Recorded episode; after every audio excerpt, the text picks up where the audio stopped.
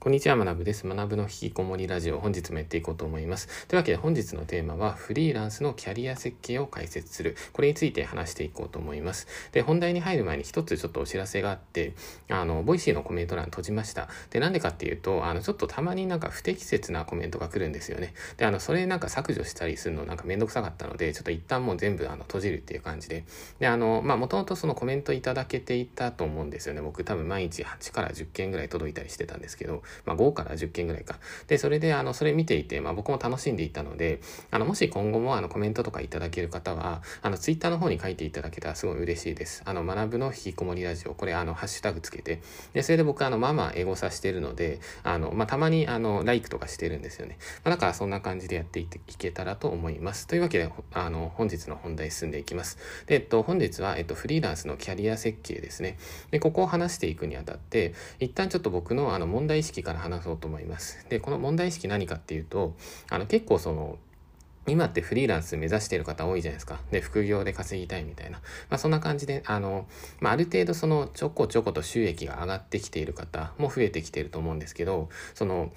なんていうんですか、ある程度稼いだフリーランスが、なんかその次に目指す場所っていうのが多分皆さんなんかインフルエンサーを目指してるんじゃないかなっていう感じがしていてあのフリーランスとして活躍するじゃないですか。でその後にインフルエンサーになるみたいな。でこれもちろんその憧れたりするのもちろんわかるんですけどでも実はそのインフルエンサーになるってあの難易度的に一番あの難しいんですね。だからあの皆さん多くの人がそのインフルエンサーを目指すっていうのは僕は結構そのまあもったいないというか何て言うんですかね。あの、もっとその安定的に稼げる方法あるし、あの、例えば月収100万とか行くんだったら、もっと全然他の方法無限にあるわけですね。だからその、例えば月収1億達成したいんだったらインフルエンサーなんですけど、でも別に月収1億なくていいよって人が多分多いじゃないですか。まあ、だったら他のプランもありますよっていう、まあ、そのあたりを今回ちょっと話していけたらと思います。というわけで、じゃあ早速本題で、あの、深掘りをしていくんですけど、まず、えっと、フリーランスのキャリアプランですね。これ基本的に、えっと、3つあると思っています。で、まず1つ目っていうのが安定型ですね。で、2つ目っていうのが、えっと、企業型。で、3つ目っていうのが、えっと、発信型ですね。で、この3パターンでちょっと解説をしていこうと思います。で、この3つっていうのを深掘りするのが、えっと、前半ですね。で、後半に関しては、じゃあこの3パターンあるけど、どこを目指したらいいのみたいな、まあ、そのあたりを、えっと、回答していこうと思います。というわけで、じゃあ早速始めていくんですけど、まず1つ目の安定型ですね。で、安定型のフリーランス、これ難易度としては一番、えっと、難易度低いですね。で、あの、まあどんな感じかっていうと、まあこれがよくその世の中にいるフリーランスの、まあ大半の方はこんな感じ。まあ大半というか、例えばフリーランス歴がなんか5年です、6年ですみたいな。まあある程度そのフリーランスとして安定して、まあ何ですか、稼いでる人はこのタイプが多いんですけど、まあどんな働き方かっていうと、あの、まあ複数の企業、まあ大体まあ2社とか3社とか4社とか、まあ多くて5社とかそれぐらいだと思うんですけど、まあそれぐらいの会社さんからあの安定受注をずっとしている状態ですね。で、その、まあ、受注額っていうのはもちろん人によると思うんですけど、例えば、えっと、1社あたり、まあ、10万から20万とか、もしくは20万から30万みたいな、まあ、そういった案件っていうのが、まあ、2、3社あったら、普通にあの人生って超安定するじゃないですか。で、あの、じゃあ年収どれぐらいかっていうと、まあ、こういう安定型のフリーランスっていうのは、まあ、多分年収目安として500万から、まあ、もしくは800万とか、まあ、それぐらいで結構こう安定できると思います。で、あの、まあ、500から800とかあれば、まあ、別に普通に十分というか、で、あと、えっと、会社員として年収500万稼ぐ場合と、あと、フリーランスで年収500万を稼ぐ場合だったら、あの、基本的に手残りっていうのはフリーランスの方が多いんですね。で、なんでかっていうと、フリーランスの方が、あの、節税とかできるからですね。だから僕が思うに、えっと、まあ、まず、えっと、フリーランス、これから頑張っていきたい方は、この安定型、で、年収5、600万ぐらい。まあ、ここを一旦目標に置いとくのが、まあ、多分いいんじゃないかなっていう。で、この安定型を目指す上では、別に SNS の発信とかって特に必要ないんですね。まあ、だから、あの、まあ、まずは一旦その複数の会社さんからしっかり仕事をもらっていく。で、その仕事のもらう際に、まあ、単価として1社あたり、まあ、10万以上とか、まあ、これを目指していく。まあ、これが、ま、第1フェーズなのかなって感じですね。で、続いて、じゃあフリーランスのキャリアプランの、えっと、その2のパターンですね。これが、えっと、企業型ですね。で、企業っていうのが要するに会社をこう作るみたいな。まあ、あの、独立開業みたいな。まあ、そんな感じなんですけど。あの、じゃあ企業型のフリーランス、まあ、自分で起業するフリーランス結構いるんですけど、まあ、こういったのどういう人かっていうと、まあ、基本的に最初は一人でやってるんですけど、一人でやってると徐々にその仕事が増えていって、あの、限界になるんですね。でも限界でやばいみたいな。もう自分の時間足りないみたいな。で、そうなった時に社員を雇っていく。くみたいな。もしくは社員じゃなくて外注先を増やしていくみたいな。まあそうすると、まあ徐々にこう組織化されていくわけじゃないですか。で、これが、えっと、起業するタイプの、あの、フリーランスですね。で、あの、まあ実を言うと昔の僕もこの方向に進もうか、そのインフルエンサー型に進もうかって、まあ実は迷ったんですね。あの、まあどういうことかっていうと、当時の僕っていうのは、えっと、エンジニア兼 SEO のそのマーケティングコンサルみたいな、まあそんな仕事をやっていたんですけど、あの、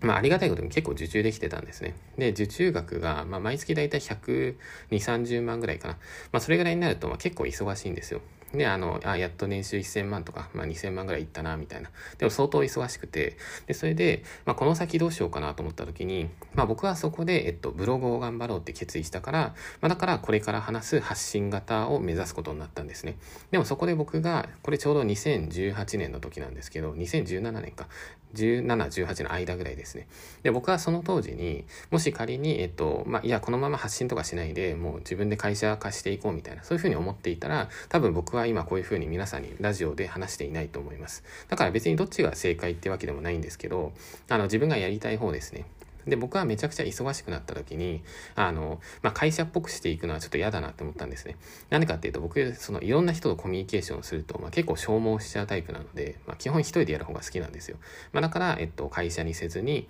あの、なんていうんですか、まあ、自分は発信の方でいいや、みたいな。まあ、そんな感じになりましたと。でも別に、あの、別にというか、発信の方が難しいので、難易度的には。だから、えっと、フリーランスで売り上げ上がっていったら、えっと、会社っぽくしていく人、まあ、かなりこれ多いと思います。で、特にその営業が上手い人、で、営業うまくて、それでいろんな会社にその営業、営業かけていって案件を持ってこれる人。まあその場合はこの企業型が多分いいんじゃないかなと思っています。で、続いて、えっと、3つ目の、えっと、キャリアプランの3つ目ですね。これが、えっと、発信型ですね。で、この発信型っていうのはまさに僕が今やってるようなことなんですけど、えっと、まずもともとフリーランスとしてこうやっていくじゃないですか。で、やっていって、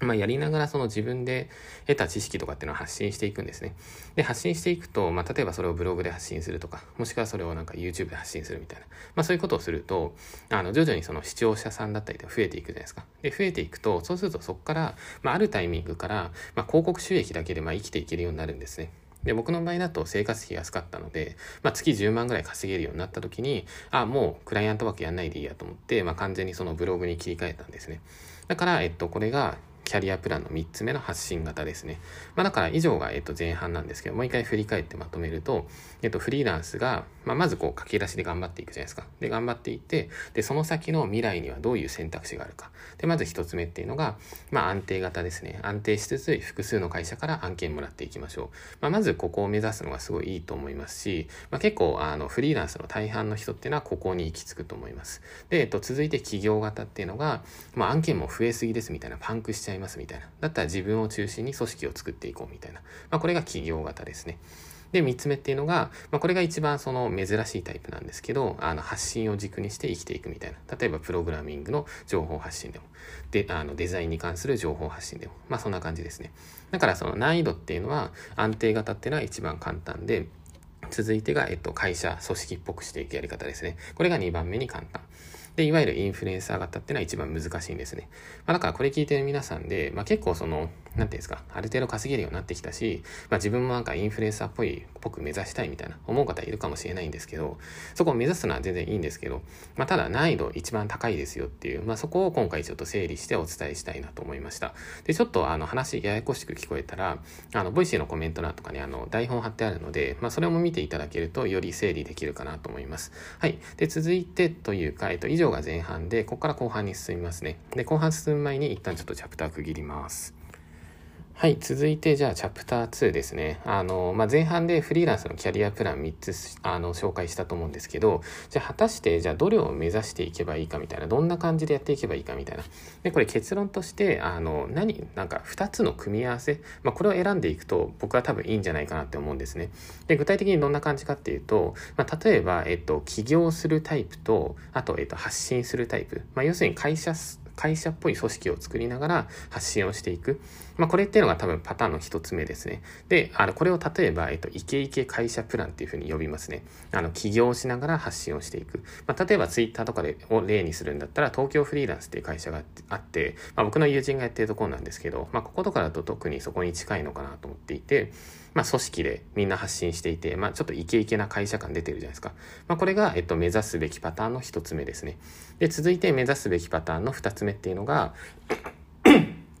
えっと、安定型と、あと、えっと、発信型を組み合わせるタイプですね。で、これどういう感じかっていうと、これ例えばなんですけど、えっと、平和に暮らすプランっていうふうに呼びますね。一つ目っていうのがイケイケ会社プラン。で、二つ目が、えっと、平和に暮らすプラン。で、平和に暮らすプランどんな感じかっていうと、まず安定的にいろんな会社からこう受注して、まずは自分のその年収っていうのを5、600万、700万、800万ぐらい。まあ、これぐらいでこう安定させるじゃないですか。で、それぐらい安定させていったら、そしたら、えっと、小さく発信をしていくんですね。自分の本当に得意分野だけっていう。で、自分の得意分野だけっていうのをそのゆっくりマイペースで発信をしていくと、そうするとその発信をきっかけに、実はその新たな仕事受注とか、もしくはその講演の依頼みたいな、まあそういうのがポツポツと、まあ時間かかるんですけど、届いたりするんですね。で、あの、まあこんな感じでやっていくと、なんていうんですかね、まあストレスもそこまでかかんないですし、まあ平和に暮らしていけるみたいな。で、ちょうど僕の、えっと、友人がいるんですけど、その友人は地方に住んでいて、で、地方の会社さんから、えっと、ウェブ制作の依頼っていうのは結構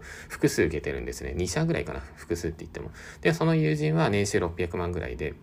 で、ブログもやってるんですけど、あの、ブログ経営でも、まあ、たまにこう、依頼とか来るんですよ。で、その依頼とかを受けながら、まあ、なんか年収7、800ぐらいで生きてるみたいな。でも、あの、そんなに忙しくもなかったりするので、あの、なんですか、ちょくちょくタイに来て遊びに来たりするんですよね。まあ、だから僕もそのタイミングで、あの、会ったりとか、ご飯行ったりみたいな。まあ、そんな感じでやってるんですけど、まあ、この、まあ、パターンの2つ目ですね、平和に暮らすプランみたいな。まあ、これも結構ありなんじゃないかなっていう。まあ、ここを目指したい方は、まず安定的に受注をしていって、その後に、まあ、自分の得意分野だけ小さく、ゆっくりこう、じわじわと発信していく。まあ、そんな感じ感じですね。で、続いてじゃあパターンの2、あえっと、3つ目っていうのが、えっと、安定型っていうのと、えっと、あと、起業、起業する、まあ、人の独立企業ですね。まあ、これを組み合わせるパターンですね。で、これをどういうふうに呼ぶかっていうと、例えばなんですけど、えっと、大企業の下請けプランですね。で、これもまさに僕の友人がやってるんですけど、えっと、その友人っていうのはもともとその安定型のフリーランスをやっていて、まあ、多分年収で言うと、まあ、4、500万ぐらいかな。それぐらい、まあ、その彼デザイナーなんですけど、こう、仕事を受注してたんですね。で、受注していって、それで、あの、まあ、信頼を貯めていくと、まあ、そこの紹介とかで、まあ、いろいろ入ってきたりとかするわけですよ。別の会社とか。でも、あの、例えばなんですけど、えっと、日本の大企業とかと取引する場合って、基本的にフリーランスだと、あの、取引できないんですよ。まあ、だから僕も今ちょっと SEO のコンサルティングで、あの、日本の上場企業とかと取引してるんですけど、その場合って自分が、えっと、法人を持っていないと結構きついんですね。まあ、だから一旦はそのフリーランスで安定型を目指しながら、まあ、信頼を蓄積していって、で、最終的にはその大きめの会社っていうのから、こう、さらに安定した仕事をこう、持っていけるみたいな。で、その際には自分も法人化をしておくみたいな。まあ、だから一人、一人で会社を起業して、それで安定的に受注してみたいな。まあ、大企業のま下請けみたいな感じなんですけど、まあ、下請けって聞くとちょっと響き悪いかもしれないんですけど、まあ、このプランってまあ多分一番安定しやすかったりもするので、まあ、そんな感じですね。まあ、だから、あの、まあ、今一応3つ話したんですけど、まあ、なんかイケイケな会社プランとか、あと平和に暮らしていくプランとか、あとは大企業の下請けプランとか、まあ、こんな感じで、あの、なんていうんですかね。まあ、このあたりから、まあ、多分選んでいくのが、まあ、いわゆる安牌というか、まあ、再現性高いんじゃないかなと思うんですね。まあ、だから、あの、なんていうんですか、前半では、えっと、安定型のフリーランスとか、えっと、企業型のフリーランスとか、まあ、発信タイプのフリーランスみたいな、まあ、ラジオの前半でそれ話したと思うんですけど、あの、まあ、もちろんどれか一つを極めるのはもちろん OK なんですね。で、僕の場合は多分発信型を極めています。で、僕の友人とかの例で言うと、えっと、起業してめちゃくちゃ稼いでる人もいますね。だから、えっと、選択肢の一つっていうのを圧倒的に極めていくと、もちろん収入っていうのは上がっていくんですけど、でもその分やっぱその難易度っていうのは高くなっていくんですね。だから、あの、まあ、めちゃくちゃ稼ぎたい税とかなんか野心高い税みたいな。まあ、そういう人はなんかその一つ極めてくださいって感じなんですけど、でも、えっと、なんていうんですか、安定要素を取り入れたいのであれば、まあ、それだったら多分組み合わせていった方がいいんですね。例えばその安定的に受注しながら細々と発信していくとか、もしくは安定的に発信しながら自分で法人っていうのを持っておいて、そこから大きい企業でも、大きい企業からもこう受注できるように、まあ、いわゆるその大きめな仕事の下請けができる体制を整えていくみたいな、まあ、そんな感じですね。